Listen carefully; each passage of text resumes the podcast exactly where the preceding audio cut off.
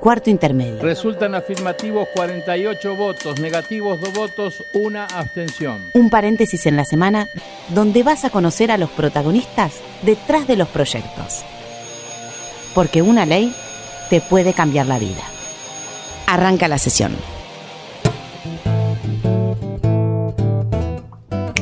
Hola, ¿cómo les va? Muy buen domingo. Bienvenidos a Cuarto Intermedio, el programa en el que te vamos a anticipar cuáles van a ser tus próximos derechos. Está acá, al lado mío, la chaqueña, la más linda de toda la Argentina. ¡Ah, la pelota!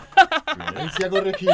Hola, gente, ¿cómo andan? Hoy estamos pum para arriba, estamos todos muy contentos aquí en la radio. Muchas gracias por estar del otro lado como cada domingo. ¿Qué te pasa? ¿Ya qué querés decir? ¿Qué Vos querés estás decir? muy contenta y vos estás muy, muy, muy así, porque en este programa yo voy a quedar tan mal con todo el Sí, sí, país. sí, la verdad que estás en falta, ¿no? Estás, estás en falta con, con- con la República Argentina directamente. Por andar en bicicleta. Por andar mal en bicicleta, porque hay gente que anda bien, Mariano, que es responsable al, al momento de subirse a una bici. Bueno. Vos no sos responsable. No, no, no soy responsable, me han pasado muchas cosas en bicicleta. Vamos a intentar que en todo el país, no solamente en las grandes ciudades, se tenga un poco más de responsabilidad en cuanto a cómo andamos en bicicleta. Exacto. Cuando te dicen que tenés que andar con casco, no es que te tenés que poner un gorrito. No, tenés que andar con chicos, hay que estar. Y hoy vamos, vamos a usar un poco también el ejemplo de Mariano, porque el 70% de los ciudadanos, hay encuestas, que el 70% de los ciudadanos no cumplen con las, con las reglas, con las normas de tránsito al momento de andar en, bicicleta. Hoy vamos a fomentar para que la gente sea más cuidadosa y hay un proyecto del senador Guillermo Pereira que es justamente para eso, para fomentar el como transporte la bicicleta. Este proyecto crea el Programa Nacional de Seguridad Vial, Seguridad Vial perdón, para ciclistas y también crea campañas para, en, en dos sentidos, digamos, para que los ciclistas usemos este medio de transporte de una manera más responsable y para que nuestros amigos los automovilistas no nos tiren los autos encima a los ciclistas, sino que haya más respeto con este medio de transporte. Totalmente, hoy vam- vamos a tener un programa muy federal porque el senador en los fundamentos del proyecto, que todos lo pueden leer en la página del Senado, él dice que, eh, que hay provincias que ya fomentan estas normas que él proponen, como por ejemplo la provincia de Córdoba. Ajá. Pero nosotros eh, nos vamos, eh, no vamos a hablar con la provincia de Córdoba, hoy ¿Por nos, va- qué? nos vamos a ir a Mendoza. Estuve hace poco mucho ciclista en Mendoza. Mucho ciclista en Mendoza, ciclista. Sí, y es- estuve por Potrerillos, había ciclistas Así, por todos lados. Y mucho sí. vino también me contaron. No, yo no sé, yo ciclista. Un pajarito. bueno, como hay muchos ciclistas, vamos. Es la bebida nacional. Es la bebida Entonces nacional. yo, por ley. Claro. Entonces, Sí, sos muy que- patriota vos. Exactamente. Eh, ya tenemos en línea a Javier Pacera, él es director de tránsito de la ciudad de Mendoza. Hola Javier, ¿cómo estás? ¿Cómo están? Muy bien, gracias. Muy bien, acá estamos, todo bien. Bueno, acá Mariano recién decía que los visitó hace poco a los mendocinos y que hay muchísimas bicicletas en la ciudad. ¿Esto es así y de qué manera se ordena el tránsito? Bueno, sí, es así, es así. Eh, nosotros a través de que el, el, el intendente Rodolfo Suárez asumió su gestión, nos pidió expresamente a- al equipo de que hiciésemos una política agresiva con el tema de lo que es movilidad sustentable y en ese sentido, junto con el que el ahora gobernador, que en ese momento era intendente de Godoy Cruz, hicimos el primer eh, un sistema de bicicletas públicas, en un sistema de transporte público en Ujú. bicicleta, que se llama En la Bici, donde conformamos, bueno, lo que ya es conocido por en toda parte del mundo como el bike o bicicletas compartidas, y esto creo que yo que fue el puntapié inicial para, para mm, de alguna manera incentivar y favorecer el uso de la bicicleta como transporte público. A partir de allí y de la confección de muchísima infraestructura, ciclovías seguras, vías segregadas para los ciclistas, es que ha habido una explosión en Mendoza muy grande respecto al ciclismo urbano. Acabo de estar en Mendoza, Javier. No paré de ver ciclistas por todos lados. La pregunta clave que yo te quiero hacer, un poco, lo, lo acabas de contestar un poco en, en lo que acabas de decir, es, a ver, yo soy un mal ciclista, digamos, hago todo lo que no hay que hacer. ¿Cómo se crea conciencia en los ciclistas? Bueno, es, este, es una tarea ardua, eh, porque el ciclista, como cualquier otro usuario de la vía pública, es, es, es, es- es tal, es, un usuario de la vía pública que se tiene que atener y tiene que respetar las, las leyes de seguridad vial. Nosotros tenemos una ley provincial de seguridad vial que, que es la, la de tránsito, que es la 9024, Ujú. donde, bueno, el ciclista está obligado a respetar eh, la, la normativa de derecho de paso, las normas de circulación, como cualquier usuario de la vía o conductor. Entonces, eh, estamos en esa tarea, en un proceso de educación vial eh, constante a los ciclistas, donde también en, muchos accidentes han resultado culpables los ciclistas de nuestros jueces viales, de un inter- que son muy pocos por suerte, pero también han resultado culpables y bueno, se tienen que hacer cargo de los daños lo, o lo que haya ocasionado. En general no tenemos accidentes y tenemos muy pocos accidentes, pero sí es cierto lo que vos decís de que por ahí el ciclista circula por la vereda, hace un, tramino, un tramo de una calle en contramano, bueno, y es Sí, no usan casco, que también es, es- es tremendo, digo, para la seguridad del que, del que maneja, ¿no? Sí, sí, nuestra ley prevé que es el uso obligatorio del casco y, y bueno, ya de a poco se ha generado conciencia en el sentido de que, que vemos muchísima gente con el casco tempranito en la mañana yéndose a trabajar con las Mm. luces. Bueno, de a poco vamos fomentando esa, esa, esa situación. No es fácil, pero creo que la gente ya lo está incorporando como un hábito y eso es lo importante, que no sea una imposición desde, desde la autoridad coercitivamente, sino que sea muy cultural el cambio. Es decir, yo uso el casco porque realmente me protege este, y porque la ley lo pide también. Porque Claro. también hay corrientes de ciclistas que dicen que el casco no te protege, sino que desalienta el uso de la bici. Bueno, nosotros tenemos que, somos autoridad de aplicación y tenemos que hacer cumplir la ley, así que en esa tarea estamos. ¿La multa de cuánto es, Javier, si, no, si, si los ciclistas no usan casco? Y es una multa, es una multa grave en, en la, en la provincia de Mendoza de 3.800 y pico de pesos. Ok, o sea que hay que pensarlo dos veces antes de salir de casa. pensarlo de- sí, sí. Bueno, pero es una manera de reeducarlos también, está bien. Y, y- Exactamente. y otra pregunta que te quería hacer es, eh, ¿los ciclistas tienen seguros contra terceros o no? No, no, no, No. la ley no prevé el uso de, de contra tercero, no, no, no, no, no, no pedimos el, el seguro para la, como no es, la bicicleta no es un bien registrable de momento, es complicado hacer el seguro a un bien que no tiene un registro, una patente, un dominio para donde identificarlo. Por supuesto que cada uno si quiere lo puede contratar, pero no, no pedimos, y no es requisito para circular en bicicleta la, la aportación de un seguro. Javier, tengo una pregunta sobre las leyes de tránsito eh, en, en la provincia de Mendoza. Eh, suponte que yo tengo una moto que es eléctrica y estoy circulando por la ciudad de, de Mendoza.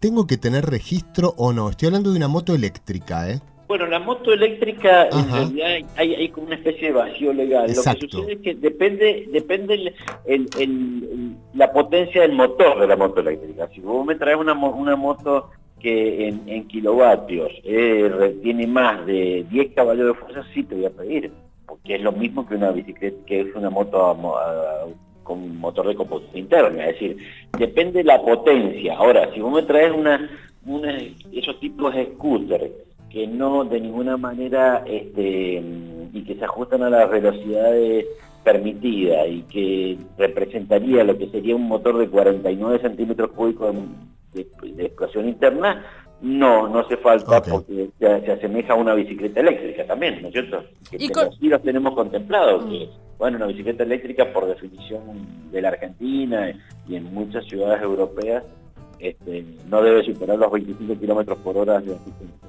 ¿Y con los monopatines qué pasa? Que ahora tanto se usa. Bueno, los monopatines es el, es el caso típico en donde eh, la tecnología supera las leyes, entonces no estaban contemplados, nosotros hicimos una resolución en la, en la municipalidad para esperar la llegada, hicimos una reglamentación donde, bueno, hemos, hemos visto la relación comparada a otros lugares donde, bueno, decimos los monopatines no pueden andar por la vereda, los monopatines eléctricos estamos hablando, eh, los monopatines deben circular por las ciclovías en el caso donde haya y si no por la calle en- a la, por la derecha. El conductor tiene que ser mayor de 18 años, debe ir con casco, tiene que... eh, Ah, tienen que ir con casco también, esto es importante. sí, sí, sí. Nosotros lo hemos puesto con un casco. Ok. Muy bien. Muy bien. ¿Y, y, y el- y seguro tienen? No. Es como la No, bici. el seguro, el seguro solamente se lo pedimos a aquellas empresas que van a explotar el, el sistema de monopatines, sí, a la empresa sí, porque está lucrando. Claro. Ahora, si yo me compro un monopatín de, de un monopatín para circular en forma particular, no le pido, no le pido seguro igual que una bicicleta. Está muy bien. Muy bien. Bueno, Javier, muchísimas gracias por esta comunicación y por haber salido a un cuarto intermedio. Han sido muy muy. Un beso enorme a todo Mendoza. Ay, qué lindo Mendoza. ¿Te encantó? Me encantó. Invitemos a la gente que vaya. Invitemos a- vayan a Mendoza y ustedes pregunten en Mendoza por el enemigo. Háganme caso. Así, no voy a decir nada uy, más. dejás la No incógnita. voy a decir nada más, pero pregunten en Mendoza por el enemigo y síganlo. Y vayan para ahí. Cuarto intermedio. El Senado en la radio de todos. Y ahora vamos a hablar con un hermano del alma, a alguien que le ha pasado en bicicleta algo muy similar a lo que me pasó a mí. Estamos hablando de Martín Mariotti. Hola Martín, ¿cómo estás acá? Florencia y Mariano. Hola, ¿qué tal chicos? ¿Cómo les va? Hola Martín, buen domingo. Bueno, hoy estamos hablando del, del uso responsable, ¿no es cierto?, de, de- de la bicicleta. Vos tuviste un accidente hace unos años atrás. Contanos, ¿qué te pasó? Sí, tal cual. Bueno, eh, yo tuve un accidente en el 2008. Estaba volviendo del trabajo y, bueno, atropellé un peatón. Este, fue medio, fue un garronazo porque, eh, nada, volví del trabajo, el señor este salía de su trabajo también. Ajá. Y si bien hace años atrás había un carril preferencial para bicicletas, en las avenidas únicamente. Eh, bueno, no, no, no había bicisendas. Perdóname Martín, estamos hablando de Capital Federal. Capital Federal, sí. Bien, sí, ¿qué barrio más o menos? Esto fue en. eh, creo que es Almagro, sí, sí, es en Almagro. Sí, es creo. Almagro, sí, sí. Eh, Salguero y Avenida Córdoba. Ok. Todo lo sé. Como para ubicarnos, ¿viste? Porque salimos pa- para todo el país como para ubicarnos de, de dónde estaba situado. Sí, continúa. Pero ¿y qué pasó? Yo- ¿Vos ibas, vos ibas y el semáforo estaba en verde, estaba en amarillo? ¿Qué, qué, qué sucedió? Mirá, mirá, yo venía eh, bajando por Córdoba, ¿sí? Sí. Eh, por el lado izquierdo, que era el carril preferencial de bicicletas. Ujú. y esto fue aproximadamente diez y media de la noche. Eh, bueno, nada, eh, estaba por cruzar eh, Salguero y el señor que solo había visto, que estaba parado en la vereda, no estaba mirando para el lado, más, no estaba mirando para el lado donde venían los autos, sino que estaba mirando el semáforo. Automáticamente el semáforo cuando se pone en amarillo el tipo baja el cordón, o sea, baja a la, a la calle para cruzar y yo estaba prácti- prácticamente me bajó al lado, ¿viste? Yo Claro. venía- yo no sé cuándo... No pudiste ni frenar, ni maniobrar, ni nada. No, no, para nada, para nada, para nada. Nunca miró para el lado donde venían los autos. Si tuvieses que explicarlo de esta manera, te hago una pregunta. ¿Vos lo chocaste a él o él te chocó a vos? Y no, en realidad yo lo choqué a él. Yo venía a una velocidad, qué sé yo, en bicicleta, poner en bajada con toda la furia, venía a 30, y- 30 kilómetros por hora, un poquito más. O, bueno, Bueno, ¿y lo chocaste? ¿Y qué pasó? ¿El señor se cayó al piso? Y lo, lo choqué, el impacto imagino que fue sí, a la altura de la pierna y la cadera. Eh, el tipo salió como despedido para atrás. Yo, yo como venía medio alto en la bici, caí más o menos parado, la bici terminó ahí tirada por ahí. Y, y bueno, me di cuenta que el tipo no, no, no se levantaba, ¿viste? Del piso. Entonces Mm. me acerqué y, ¿viste como en los dibujitos animados cuando tienen los pajaritos en la cabeza? Sí. Con un golpe, bueno, estaba perdido, ¿viste? A un golpazo fue.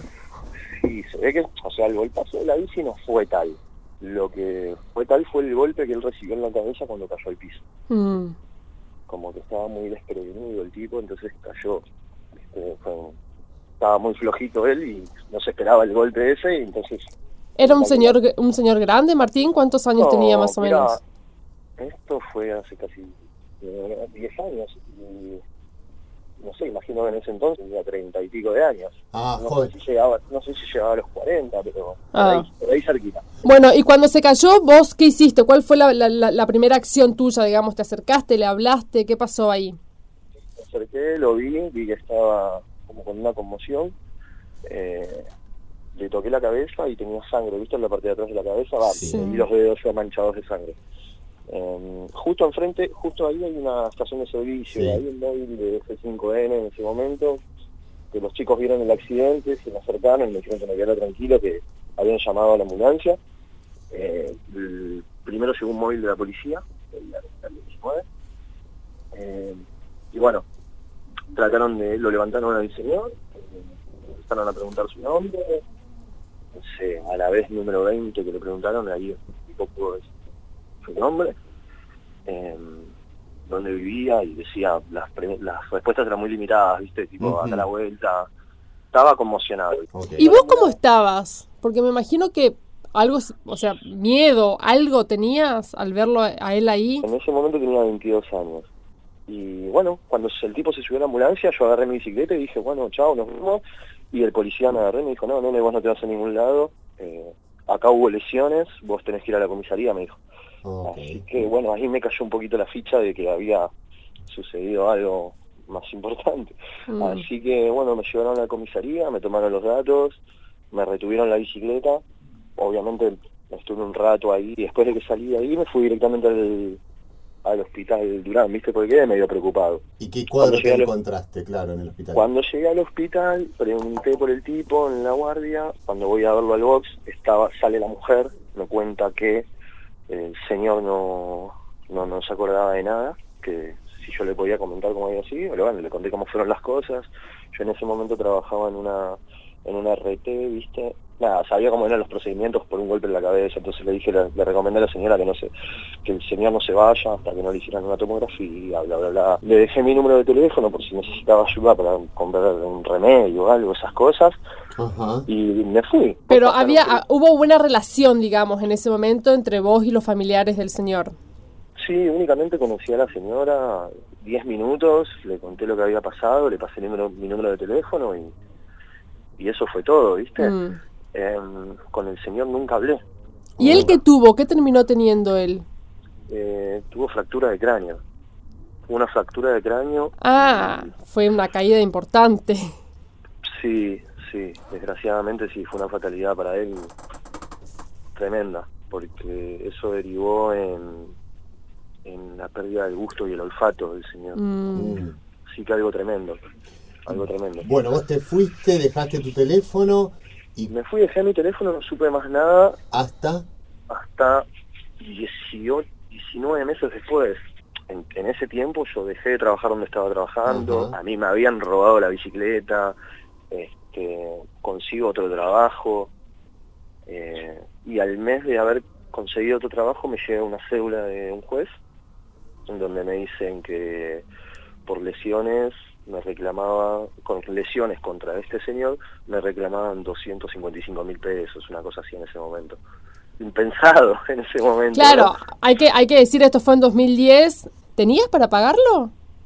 Hacía un, había, acababa de cobrar mi primer sueldo en un trabajo, en el trabajo nuevo que es en el que estoy ahora. O sea, no, no, no tengo, no tengo propiedades, no tengo, no tengo ningún bien más que, en ese momento, ¿no? No tenía absolutamente nada a mi nombre, este, así que no, no podía responder con bienes, no podía, no tenía dinero ahorrado, no, no, no, era una, tenía 23 años en ese momento. ¿Y seguís endeudado, Martín? ¿Cómo? ¿Seguís endeudado con, el- con, con- este juicio? Continúo con el sueldo embargado, sí. ¿Todo el sueldo? ¿O qué, o No, no, no, no, con el- un porcentaje. Un porcentaje, un porcentaje de, de- Del de- 20%. del 20%. ¿Seguís andando en Sí, bicicleta eso es lo que determinó el juez. ¿Cómo? ¿Seguís andando en bicicleta o no? No, no, no. No, no quisiste más después. No, sí, sí, sí, sí, sí, sí. Te llega la notificación, finalmente me imagino que fueron a una mediación. Sí, me imagino me- que, que- que en algún momento tuvieron que ponerse de acuerdo. Ahí fue cuando tomé dimensión real de todo lo que había pasado y terminamos, yo conseguí un abogado. eh, Viste que los abogados como que se juntan Sí. Y, y tratan de hacer un arreglo para no llegar al juicio. Eh, en ese momento el abogado del, del tipo este le dice a mi abogado que con 80 mil pesos se solucionaba todo y no teníamos que ir a juicio. Mi abogado me plantea esto y yo la verdad seguía siendo un, un pibe que, que recién empezaba a trabajar, que Sí, más cebado con lo que te decían todos los demás de no te puede pasar nada, anda tranquilo, seguramente. totalmente, Exacto. totalmente, totalmente. como que nadie tomaba dimensión real de lo que había pasado.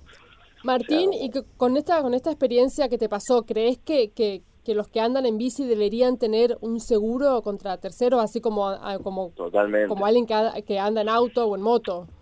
Por supuesto, por supuesto. Mira, no te puedo decir como dicen el resto de la gente con el tema de los autos, de las motos, que son, por ejemplo, armas. No es que uno puede matar con eso. Ujú. No, yo no te puedo, pero ahora por mi experiencia te puedo decir que con una bicicleta se puede lastimar a alguien y mucho. Total. Sí, e inclusive yo considero que matar también, porque si una persona, no sé, pega la cabeza puede. contra el cordón o algo. También sí, puede pasar. bueno, tal cual, sí que estaría bueno que haya una ley que obligue a los ciclistas a tener un seguro. Bárbaro. Bueno, Martín, Martín. te agradecemos mucho por esta comunicación y por, por, por abrirnos tu caso, por contarnos para todo el país y sobre todo para que la gente concientice también. Espero que sirva. Te mandamos un beso enorme. Un abrazo Chao. grande. Chao, Saludos Martín. a todos. Santa Fe y Coronel Díaz. Sí. Hace 15 Capital años, Federal, Capital Federal, gente, sí. me pasó exactamente lo mismo que a Martín. Nada más que yo choqué o me embestí a una señora de aproximadamente 70 y, entre los 70 y los 80 años. Adulta. Adulta que venía del traumatólogo, pues tenía problemas. APA. ¿Y? Me levanté, el traumatólogo por suerte el consultorio quedaba cerca, hice exactamente lo mismo que, que Martín. La llevé, le pagué la consulta, le dejé mi teléfono. Nunca más me llamó y quedó todo así, pero perfectamente Claro, me podría, podría- haber pasado lo mismo que Martín. ¿Cómo venía? Venía en bicicleta, hago mea culpa, crucé en amarillo por Santa Fe, crucé Coronel Díaz en amarillo Mm. y ella bajó también del cordón en amarillo y era fue inevitable. Me podría haber pasado exactamente lo mismo que Martín. ¿Cómo venía? Sin casco, sin nada venía yo. Bueno, el, el- el amarillo de los semáforos es muy peligroso porque es cuando las dos partes ya empiezan a avanzar. La- los peatones, los Exacto, peatones y los que andan en y vehículos. los que andamos en Y vehículos. en realidad es el momento de que todos frenemos y que abramos los ojos para poder circular o para poder cruzar. Hasta las 13. Cuarto intermedio. Y ahora vamos a hablar con un gran amigo de la casa, no es la primera vez que lo tenemos en cuarto intermedio. Estoy hablando de Alberto Silveira, de Luchemos por la Vida. Alberto, ¿cómo estás? Buen día, ¿cómo están? Alberto, perdón, porque ahí hay una confusión. ¿El uso del casco es obligatorio en cualquier edad o hasta los 12 años? En algún lugar No, leí no. eso, ¿eh? En la ciudad de Buenos Aires Sí. es obligatorio para que todo el que circula en bicicleta por la calle. Me tengo que comprar un casco. Y en la provincia de Buenos Aires también. Perfecto. Los ciclistas que no se sienten conductores de vehículos y no cumplen con las normas más Claro. elementales del tránsito y de la seguridad vial. Por empezar, apenas un 24% de ellos usan el casco en la cabeza. ¿Cuánto, Alberto? 24%. Ah, o na- la gran mayoría no lo usa. Exacto. y está arriesgando inútilmente sus vidas, amén que esto es obligatorio el uso del casco. E- Esto es importante porque, por ejemplo, los ciclistas casi ninguno respeta los semáforos en rojo, Es verdad. no respetan la prioridad peatonal, eso ellos se quejan que a ellos no los respetan, pero ellos tampoco respetan al eslabón más débil que es el peatón. Usan muchas veces auriculares al circular o, celulares, no señalan las maniobras, circulan de contramano, no usan luces o retroreflectantes y eso hace esencialmente a su seguridad. Ahora, por otro lado, desde el punto de vista de los demás conductores de vehículos, los conductores de vehículos automotores tampoco respetan a los ciclistas, en el sentido que muchas veces no le otorgan cuando vienen por la derecha la prioridad que le corresponde por ley, o le tiran el auto, el camión, el ujú. colectivo encima. Alberto, como para ir cerrando, tengo una, una última pregunta y es preguntarle a ustedes de su experiencia desde la ONG Luchemos por la Vida, ¿cuán responsables y cumplidores somos los argentinos con las reglas de tránsito? Y hablo de todos, ¿eh? hablo del ciclista que no cumple, hablo del peatón que también cruza el semáforo en verde y con el teléfono en la mano, y hablo de los conductores de motos, de, de- de colectivos, de autos. ¿Cuán cumplidores y Y es muy responsables importante somos? lo que vos decís, porque en realidad en Luchemos por la Vida lo decimos clarito, que el tránsito lo hacemos entre todos, los peatones también por poner el eslabón más débil. Y yo diría que si lo ponemos en una escala del 0 al 10, tenemos que poner un 1, porque en realidad cumplimos cuando no nos queda otro remedio. Cuando, por ejemplo, un peatón quiere cruzar con el semáforo en rojo, Cuando no cruza, cuando respeta el semáforo, es porque viene tal flujo de vehículos que no se atreve a cruzar. Pero cuando puede, se larga. Con el ciclista pasa lo mismo, con las velocidades máximas pasa lo mismo, nadie las respeta, salvo en aquel lugar en que hay un control, que hay un radar, y ni hablemos del consumo de alcohol o drogas, tenemos gravísimos accidentes por esta causa con un incumplimiento total por parte de los conductores. Claro, los, conductores que manejan autos se, se cuidan un poco más porque, porque las multas por ahí son muy elevadas. ¿Deberían haber multas también para, para los peatones, por ejemplo? Sí, debería haber, sí. No es el momento de aplicarlas, pero en algún momento tiene que venir. Como tiene que venir, por ejemplo, alguna ley que diga que el peatón no puede cruzar una calle o avenida usando un smartphone o un celular. Mm, Totalmente. No hay una ley que lo prohíba hasta ahora, pero debería existir, debería existir la sanción. Otros países la tienen. Alberto, te agradecemos muchísimo. Al contrario, gracias a ustedes por luchar por la vida. Que tengan un buen domingo. Un beso enorme. Recordemos que la mayor cantidad de muertes en nuestro país se produce por accidentes de tránsito. Exactamente. Y nos van a matar a nosotros si no nos vamos porque estamos pasadísimos. Y como último, usen casco. Solamente el 24% usa casco cuando anda en bici. Los queremos mucho y nos volvemos a reencontrar el próximo domingo aquí en Cuarto Intermedio por Radio Nacional. Los y las que hacemos Cuarto Intermedio somos, en la conducción, Florencia Corregido y Mariano Castro. En la producción y edición, Paula Rojo y Sonia Buller. Este programa fue producido por el Senado de la Nación desde la Biblioteca del Congreso.